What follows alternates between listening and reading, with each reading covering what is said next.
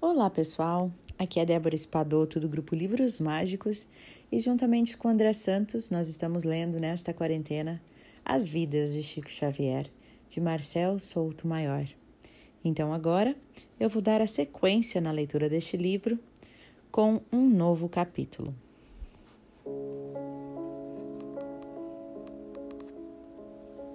Chuva de pétalas.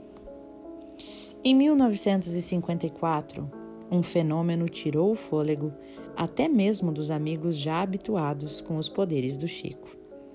Sua irmã Neuza estava de cama, magra, pálida, triste. Arnaldo Rocha, Lucília, seu marido, Pacheco, e Chico fizeram um círculo em torno da cama onde ela estava, em casa, e iniciaram os passes. Com a luz apagada, Chico rezou Arnaldo sentiu algo úmido, leve, cair em sua cabeça, nos seus braços. Os outros tiveram a mesma sensação. O protegido de Emmanuel pediu que todos mantivessem as mãos à altura do peito. Quando a luz se acendeu, eles desvendaram o mistério. O chão, a cama, o quarto estavam repletos de pétalas de rosas. Na manhã seguinte, Neuza morreu. Os casos sobre o mito Chico Xavier se sucediam. Em 1955, o filho de um motorista de táxi de Pedro Leopoldo, Geraldo Leão, estava de cama, vítima de uma paralisia facial provocada por choque térmico. Era tratado com chá de canela e compressas de água fria, em meio a uma febre crônica.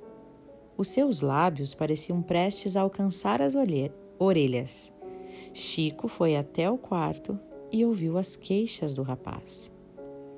Ele tinha a sensação de que uma faca lhe rasgava o rosto. O espírita tirou o chapéu, colocou a mão na testa do doente e disse três vezes: Você vai ficar bom. Você vai ficar bom. Você vai ficar bom. A boca foi voltando ao normal e a dor desapareceu. E Chico também, logo após pedir segredo. Eram escassas e discretas as curas promovidas por ele, e eram ainda mais raras as previsões feitas por Chico Xavier. Ele evitava as profecias, temia ser enganado por espíritos mal intencionados uma vez quebrou o protocolo e garantiu ao amigo Ranieri: se ele segurasse uma lâmpada com força, ela acenderia. A energia do delegado seria suficiente para gerar luz. Ranieri quase ficou com os dedos roxos. Tudo em vão. Não tinha vocação para bocal. Muita gente duvidava dos superpoderes do Chico Xavier. O coro dos desconfiados seria engrossado até pelo oftalmologista do vidente, o Dr. Nadir Safadi, de São Paulo. Numa das consultas, enquanto examinava a catarata e a miopia do paciente, ele não resistiu e perguntou: Vem cá, Chico, você vê mesmo espíritos? Chico deu a resposta de sempre e recebeu de volta a outra dúvida. Ok, mas como que você enxerga os espíritos com olhos tão debilitados? O doente recorreu a um discurso kardecista. A mediunidade evidente independe dos olhos do corpo, os olhos do corpo físico. O assunto exige muito estudo. Hum, entendo, disse o médico. E você está vendo algum espírito aqui no consultório? Chico Xavier respondeu com um sim, desconcertante e lacônico. O silêncio foi quebrado pela ansiedade do médico. Quem está aqui? E como se chama? O paciente engoliu em seco. Sentiu medo de dizer nome tão inusitado e ridículo. Podia estar sendo vítima de alguma chacota espiritual. Diante da insistência do médico, ele tomou coragem e revelou: ele está me dizendo que se chama Cenobelino Serra. Diz ter sido natural de São José do Rio Preto. O doutor Safad ficou pasmo. Doutor Cenobelino foi meu professor, disse ele. Foi muito amigo meu. Chico Xavier respirou aliviado e foi adiante. O doutor Cenobelino está me dizendo ter sido designado pela espiritualidade maior para ajudar o senhor na profissão de médico oftalmologista, juntamente com os outros amigos, porque o senhor ajuda muita gente aqui no consultório. Histórias mirabolantes como esta se espalhavam e o protegido de Emmanuel recebia a visita de céticos dispostos a desmascará-lo de uma vez por todas. A cada semana, cerca de 200 novos curiosos chegavam à cidade. Chico calculava em um terço desse número a quantidade de desconfiados. Em 1955, desembarcou em Pedro Leopoldo o frei Boaventura Chasseriot. Durante três dias em abril, ele seguiu os passos do ex-católico.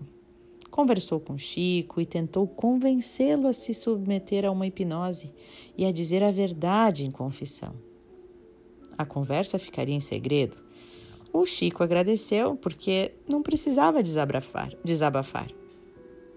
O padre registrou suas impressões em O Diário, autoproclamado o maior jornal católico da América Latina. Para começar, dele decretou: o Espiritismo não passa de um erro que irá acabando com a pregação da verdadeira doutrina do Cristo.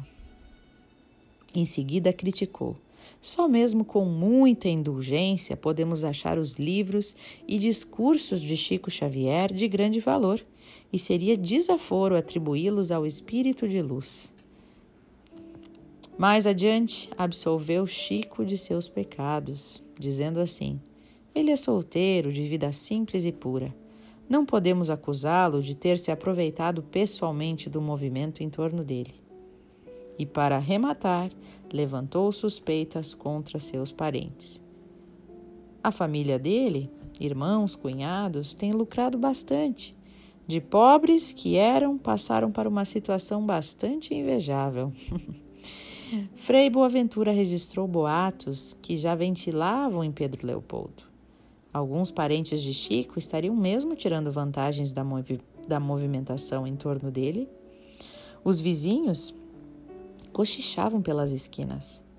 Lucília sentia os olhares desconfiados dentro de sua casa. Algumas visitas chegavam, se sentavam e, se houvesse algum eletrodoméstico novo na casa, disparavam a pergunta incômoda: Quem te deu? Os rumores envolviam com frequência o nome de André Xavier. As acusações eram graves. O irmão caçula do Chico, um dos receitistas assistentes do centro, teria feito um acordo com o fabricante do depurativo fumarento em troca de comissão, incluiria nas receitas do Dr. Bezerra o nome do remédio, por sinal bastante assíduo nas sessões. André também usaria o nome de Chico Xavier para contrair empréstimos. Um colega de trabalho, o Guilherme Augusto Filho, guarda lembranças amargas da convivência com André. Ele emprestou dinheiro ao irmão do amigo, que prometeu o pagamento de juros mensais de 5% até o saldo da dívida. Nos dois primeiros meses, o trato foi cumprido. Depois, nunca mais. Tempos depois, após fugir o quanto pôde dos credores, André arrumou as malas e foi para São Paulo.